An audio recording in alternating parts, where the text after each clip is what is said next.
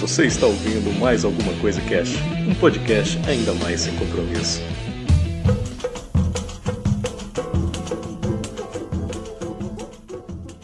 Olá, senhoras e senhores, aqui é o Febrini e hoje nós vamos falar mais alguma coisa sobre ditadura militar.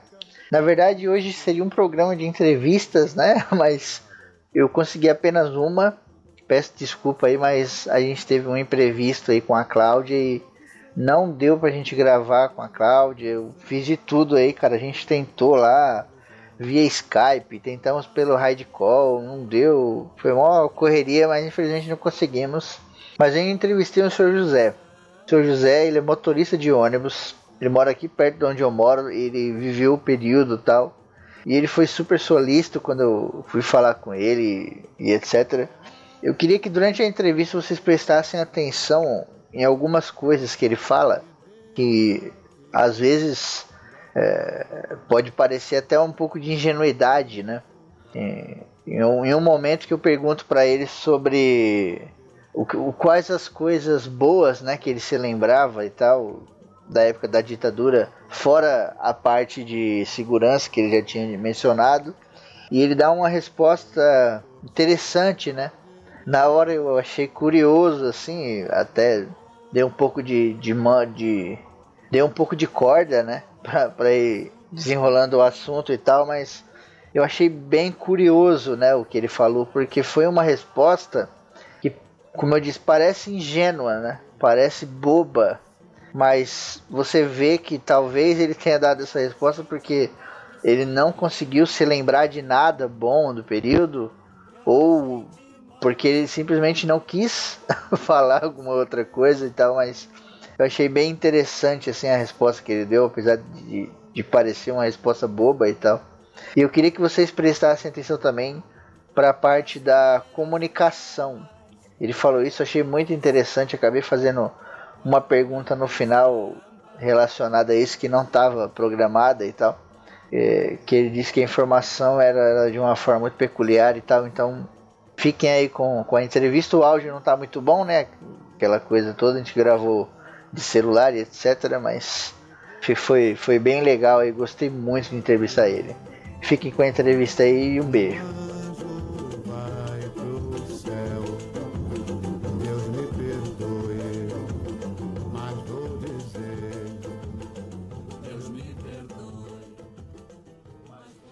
Entrevistar o seu José, 65 anos, viveu o período. Eu vou fazer umas perguntas para o senhor, mas antes eu queria que você falasse um pouco como foi viver o período, né? Como que era sair para trabalhar, comprar coisa, como que era andar na rua, sair para passear e tal, né? Bom, aquele período que nós vivemos, que eu vivi, melhor, vivemos todos, é, eu, por, exemplo, eu achava muito bom, eu gostava, eu tenho sinto saudade mesmo da, daquele tempo, porque nós tínhamos segurança, né, em primeiro lugar. Sim. Trabalho também, nós tínhamos trabalho também, entendeu? E você saía com tua família, não tinha aquela insegurança que você tem hoje. Tua casa você ficava sossegado, porque tinha alguns, alguns bandidinhos, mas era coisinha muito rara, era difícil, porque quando a polícia pegava não é igual hoje que pega e a, justiça, a polícia prende e a justiça solta. Então era uma, eu acho que era bem melhor. Eu sinto saudade. Uhum. E na parte de segurança e de trabalho. Ah, e você ter, tinha que andar com a sua carteira profissional registrada, tinha que, registrada, você tinha que arrumar um emprego imediatamente, que tinha que ter um documento comprovando, e o documento naquela época era profissional. Uhum. Identidade, SIC, essas coisas, é, diretor, era, era, era como fosse um, qualquer um papel assim. Não tinha validade, a validade que tinha para a justiça mesmo era a tua carteira profissional registrada, uhum. né? E se você fosse saísse a vez para um, uma festa, um negócio assim, tarde da noite, quando você retornava para a sua residência, e se a polícia te encontrava na rua, eles paravam você, já perguntava, você trabalha? Trabalho. Sua profissional, tá aí, tá. Você entregava, ele dava uma revista e tal, que você tá fazendo que, o que essa hora na rua. E de onde você vem, para onde você vai. Aí você tinha que se falar o que você tinha, se identificar primeiro, depois falar tudo aquele de onde você ia, para onde você ia, vinha, qualquer coisa assim, né? Uhum. Mas era muito bom, eu gostava. Hoje você não tem segurança, né? Que você não tem paz em tua casa, no teu trabalho, na rua, onde você estiver, você não tem paz. E a justiça de hoje existe, só que ele não, não põe em prática, né? Porque é difícil você viver dessa, dessa maneira, por isso que eu tenho saudade daquela época. Né? Que, a, pelo que o senhor está falando, a justiça naquela época, ela fazia justiça mesmo, né? Hoje em dia, tipo, pega um vagabundo aqui, por exemplo, né? E aí solta o cara amanhã, porque tem um monte de lei protegendo o bandido, etc. Naquele tempo não tinha tanta lei assim protegendo o bandido. Ia pra cadeia mesmo e já era. Ah, sem dúvida, sem dúvida, porque o, os poucos bandidos que tinha, assim, podemos dizer, pequenos, uhum. eles tinham medo da polícia. Hoje é diferente.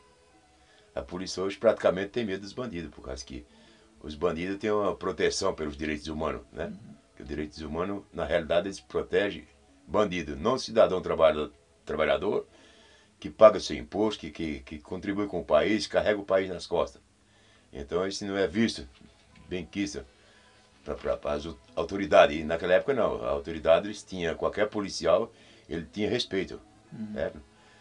E se pegava um, um bandido assim, eles é, faziam justiça, né? uhum. né? dependendo da causa que ele tivesse, que ele tivesse feito. Então ele tinha justiça para isso aí. Né? A justiça era rigorosa, não é igual hoje. Hoje eu pego um bandido aí e tal, ele mata, estrupa, barbariza de uma maneira que, que é até, até é revoltante você falar. E a polícia prende. Só que chega lá na frente a justiça solta. Entra com um bom advogado, a família tem dinheiro, aí eles arrumam qualquer um meio de, de, de, de, se explicar, porque é aquele motivo que é, é primário, não sei o quê, a ver o cara já tem até outras passagens, mas tem o dinheiro no meio, então isso aí influi muito, né? Só, só tem um que o dinheiro não influi, a justiça divina. Isso aí não tem influência para ele. Né? Mas aqui na Terra, dinheiro aqui, eu te falar uma coisa, influi muito nisso aí. Nesse... O senhor conviveu né, com pessoas nesse, nessa época e tal, e o senhor conheceu alguma pessoa que era de militância ou que participava de manifestações? O senhor já viu alguma manifestação assim? Qual foi a sua experiência nesse aspecto? Bom, naquela época lá, a militância, é, manifestação, era muito difícil. Difícil porque ah, era muito rigoroso, né?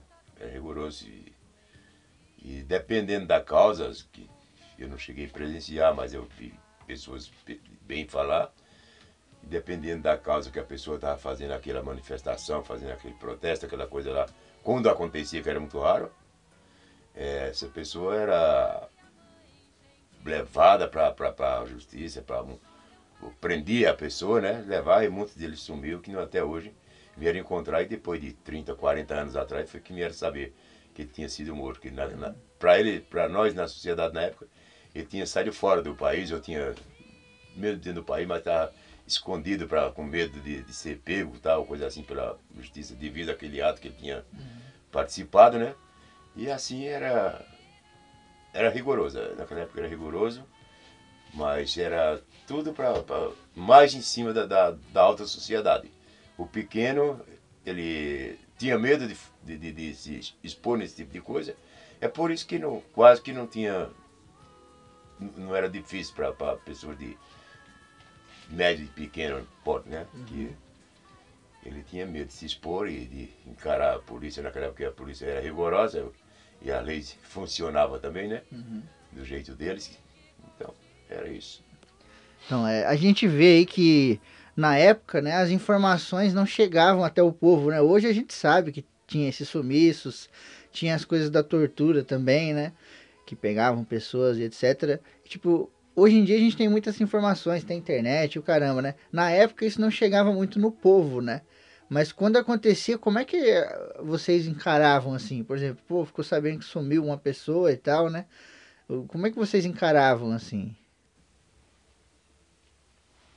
Olha, quando subia uma pessoa assim, você. É, você mais ou menos deduzia que. Que ele tinha ou fugido do país, né? Para é, é, salvar a sua vida. E. Ou do outro lado, ele tinha sido captado pelo, pelo, pela nossa justiça e estava preso em algum lugar, num quartel-general, que existia muito general. Os generais era que mandava na época, né? Coronéis e etc. Então, e era difícil. Pra, nesse tipo aí era difícil para você ter uma informação igual nós temos hoje, que acontece lá nos Estados Unidos, daqui a 10 segundos você tá, tá no teu celular, já sai, né? Você já, já procura ali já está sabendo o que aconteceu e como que foi, se mataram, se está vivo, enfim. Uhum. Hoje é muito fácil, hoje é muito fácil. Naquela época não, naquela época não existia nada de uma comunicação igual nós tínhamos hoje, né? Até um rádio ou televisão era difícil. Teve muitas, muitas pessoas que não sabiam o que era um rádio, certo? principalmente, e a televisão principalmente. A televisão, veio, nós viemos conhecer a televisão de, de, de 69, 60 e 69, que 70 no caso, melhor, que foi teve a Copa do Mundo, né? 70, sim, sim. que muita gente que morava nos interiores aí vinha conhecer a televisão de 70 para cá, por causa que tinha aquelas, aquelas pessoas que, que tinham dinheiro rico, que era seus barões, seus, seus marajás, né? Compravam, uhum. então levar aquela televisão para para casa onde ele morava no, na fazenda e convidava aquelas pessoas assim de, de que trabalhavam, pessoas amigos, que eles tinham muito respeito a ver pelas pessoas mesmo. E eles levavam para lá para assistir a televisão. Tinha pessoas que é, né? tinha pessoas que eram tão, tão assim, é inocente, podemos dizer assim, que ele não tinha informação nenhuma, informação nenhuma que ele não ia, ele falava que aquilo ali era um final, de, final do mundo, quando ele, porque via aquela pessoa falando ali dentro daquele tubo lá, da imagem, né? E ele falava, meu Deus do céu, isso é o final do mundo. Podemos preparar que já está próximo da, de nós se acabar todo mundo, né? Tinha, era, era, de uma certa parte era muito bom, por causa que existia aquela inocência, aquela humildade das pessoas e aquele respeito um pelo outro, né? Um, respeitava, principalmente garotos, respeitava um, qualquer um outro senhor de idade, respeitava como fosse o pai dele né, hoje que essa, infelizmente essa vergonha que filho fala palavrão pro pai, pai fala palavrão pro filho, mata, não respeita nem o pai quanto mais o, o, próximo. É, hoje é difícil, é muito difícil hoje. Tanta tecnologia, mas infelizmente nessa outra parte de, de, da convivência do, do, humano na Terra hoje é muito difícil. Seu José, antes da gente começar a gravar, o senhor falou que o senhor morou muito tempo no interior, né? Sim. E é, o senhor conhece a reforma agrária, né? o projeto da reforma agrária. Naquele tempo, o senhor teve alguma notícia assim sobre alguma pessoa que estava correndo atrás, né, da reforma agrária, pessoas que se reuniam e tal, em alguma parte ali do, do interior onde o senhor morava, não?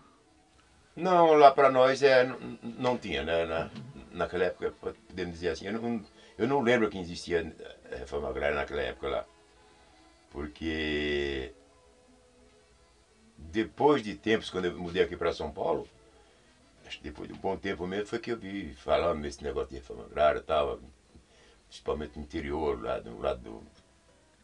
Interior e lá do. do, do, do, do é, é, Mato Grosso, essa região, né, que, que lá tinha muita terra e tal. E, e, e falar dessa reforma agrária. Mas para nós lá onde eu morava em Pernambuco, eu sou de Pernambuco, né? Não tinha essa reforma não tinha esse negócio aí, essas. A informação não é, chegava. É, não chegava, né? Não chegava lá. Cada um, a maioria, cada um tinha seu pedacinho de terra, a outra trabalhava em sítios de, de, de, pessoas que tinham poder aquisitivo melhor. E às vezes eles davam até pedaço de terra que eles tinham muitos lá, eu conheci muitas pessoas lá que eles ganharam de seus próprios patrões que trabalhou tantos anos. Uhum. Pegavam um pedaço de terra, dava para ele, para ele construir uma casinha para ele, né? Principalmente e plantar e, e criar uma galinha, um porco, uma vaquinha, dependendo, né? e assim por diante. Eu acho que tinha mais é, amor ao próximo naquela época, certo? De que hoje. Hoje ninguém não dá nem bom dia se você quer saber. Que eu acho uma coisa muito ridícula que dentro de São Paulo principalmente, nessa cidade grande, o pessoal não tem aquela união, parece que não somos irmãos um do outro. Cada um está querendo passar por cima do outro e para ele todo mundo é bandido, ninguém presta, Sim. né? E na realidade a vida não é essa. Nós acho que se nós tivéssemos um, um pouco mais de, de, de consciência, de, de, de, eu sei, de, de, ter Deus no teu coração, acho que você acreditava mais no teu próximo, né? Sim, sim. É. José, eu queria fazer só mais três perguntas, a gente finaliza aqui. É, quais são as melhores coisas que tinha na época, assim, na sua opinião, na época da ditadura? Quais as melhores coisas, fora a segurança que você já disse, né, e tal? Rapaz, uma das coisas principais que eu acho que nós tínhamos era essa mudança de clima, né? Naquela época nós tínhamos muita chuva, tinha... Aqui em São Paulo mesmo, aqui não, não existia, você não via sol naquela época uhum. lá. Aqui amanhecia o dia embaçado, aquela neve, terra. É, é, terra da garoa, aquela neve, aquele. E, e anoitecia, amanhecia, era que sempre. Você, se você lavava uma roupa, você deixava ela secar dentro de casa no varal, porque não tinha sol para secar, você terminava de secar no ferro. Uhum. E o clima era, tinha muito bom, não tinha a poluição que nós temos hoje, né? Não tinha o, o a tecnologia que nós temos hoje.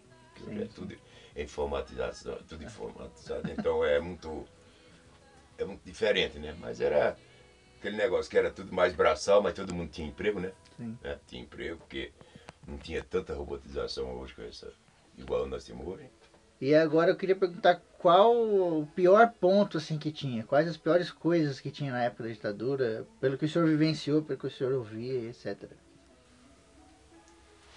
Mas acho que a pior coisa era essa má a informação. Que você não tinha aquela informação que nós temos hoje, né? Porque hoje você sabe de tudo, da, da, da desde de, lá de baixo até em cima, na, no Senado, no, uhum. lá em cima em Brasília, né? Naquela época, naquela época lá, era, começou no Rio de Janeiro, né? O nosso Distrito Federal era Rio de Janeiro, depois fui, mudou para Brasília, e nós não tínhamos aquela informação, igual nós temos hoje. Sim, sim. Eu, eu acho que de uma certa parte era até melhor você não saber, porque hoje você sabe de tanto que você fica até meio pasmo com. Sim, né? sim. Você fica até revoltado com, com, com o nosso país, porque você vê pessoas que, que, que vêm de alguns outros países aí, e aí você conversa com ele, igual me aconteceu conversar há dois meses atrás, eu estava lá em Campinas, no aeroporto Viracopos, e conversando com um cidadão que ele e comecei a conversar tal, e ele falou para mim que ele viaja muito. Uhum. E tem país que ele falou que ele falou que infelizmente tem país que ele não pode falar que é brasileiro. Uhum. Porque é mal visto. O brasileiro é mal visto. Divide tanto ovo, tanta coisa que tem aqui. Isso é uma vergonha para nós. Uhum. Um país desse rico, né? Porque não tem um país mais rico que o Brasil.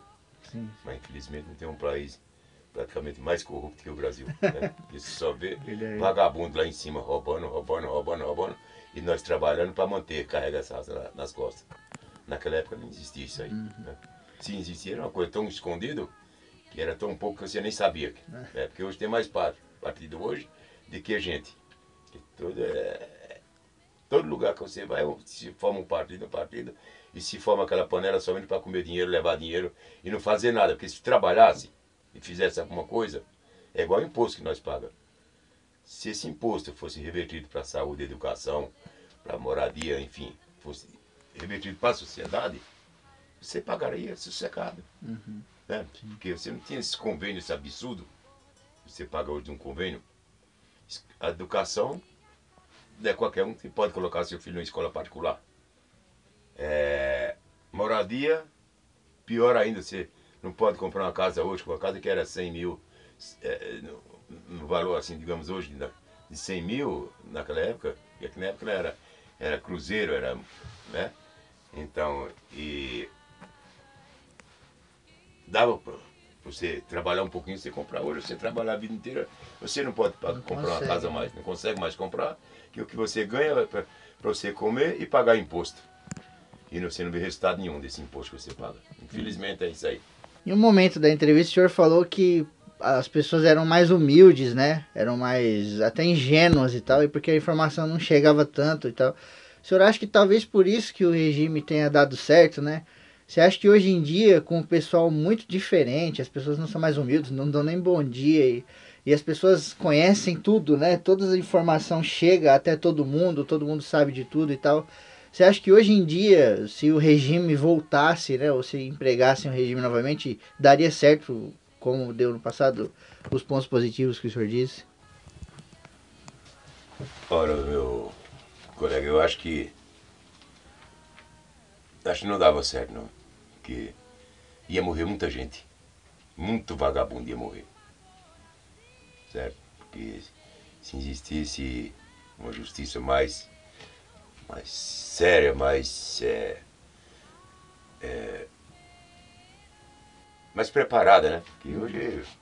O preparo hoje é como eu te falei, é advogado bom e dinheiro. Entendeu? Então, acho meio difícil de dar certo, porque para esse Brasil endireitar, eu acho só o pai mesmo que está lá em cima para vir aqui, ele dá um jeito, porque na terra não, não, não encontra um homem que você fala assim, essa, essa pessoa aqui, se ele chegar lá em Brasília, ele vai resolver o problema do Brasil e vai dar conta, não tem. Infelizmente não tem. Para mim só tem um, que é aquele que está lá em cima só. Esse aqui embaixo deixa muito a desejar. Infelizmente, a gente tem que falar a realidade, porque você não encontra. E todos os políticos são iguais. Para mim, não faz diferença de, um, de uma moeda de um real de que um, um real de uma moeda. Obrigado, José. Valeu.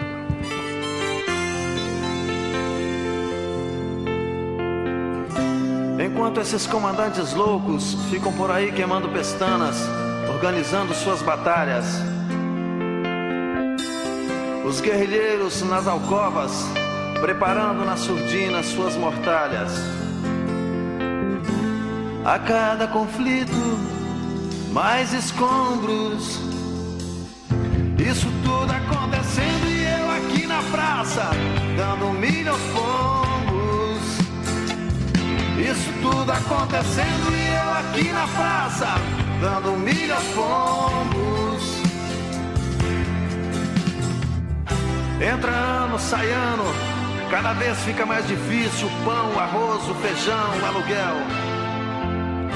Uma nova corrida do ouro, o homem comprando da sociedade o seu papel. Quanto mais alto o cargo, maior o rombo.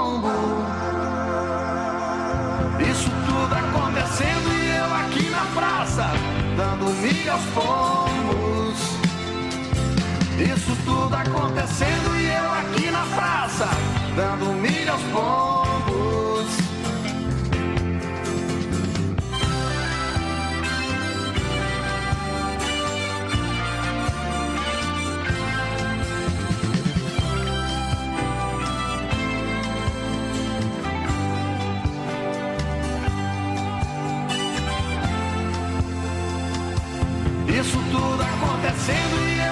Na praça, dando milho aos pombos. Isso tudo acontecendo e eu aqui na praça, dando milho aos pombos. Eu dando milho aos pombos, no frio desse chão. Eu sei tanto quanto eles. Se bater mais alto, corro como um gavião. Tiro ao homem, tiro ao pombo. Quanto mais alto vou, maior o tombo. Eu já nem sei o que mata mais: se o trânsito, a fome ou a guerra. Se chega alguém querendo consertar, vem logo a ordem de cima. Pega esse idiota em terra. Todo mundo querendo descobrir seu ovo de Colombo. Isso tudo acontecendo e eu aqui na praça, dando milho